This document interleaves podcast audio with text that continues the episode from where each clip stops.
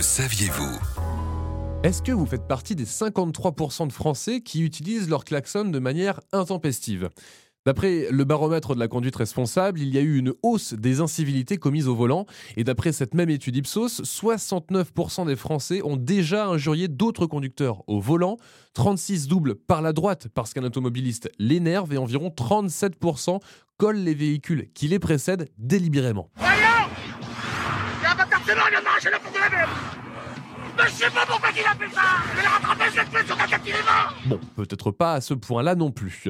Mais en adoptant ce genre de comportement, vous vous mettez en danger, vous, vos passagers et les agents de sécurité sur la route.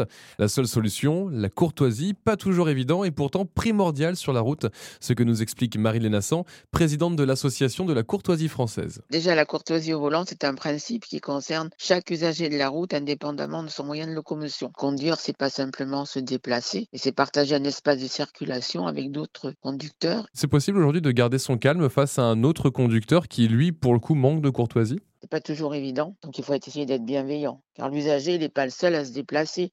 Il y a d'autres conducteurs qui partagent le même espace. La, bienveillance, ça serait le maître mot alors, finalement? Et oui, la le respect et la bienveillance. Aujourd'hui, sur la route, les gens ne se respectent pas. Euh, par exemple, moi j'ai eu l'exemple ce matin, je suis sur une petite route entre Rungis et Fresnes, j'ai amené mon fils. Il y a une voiture parce que j'étais à, 30 à l'heure, chose qu'il y a, il faut respecter le 30 à l'heure. Bien, le gars m'a klaxonné et m'a fait une queue de poisson. Mais c'est pas de la courtoisie, ça. La courtoisie, c'est de se maîtriser. Marie-Léna Nassan, merci pour ces bons conseils. Je rappelle que vous êtes la présidente de la courtoisie française.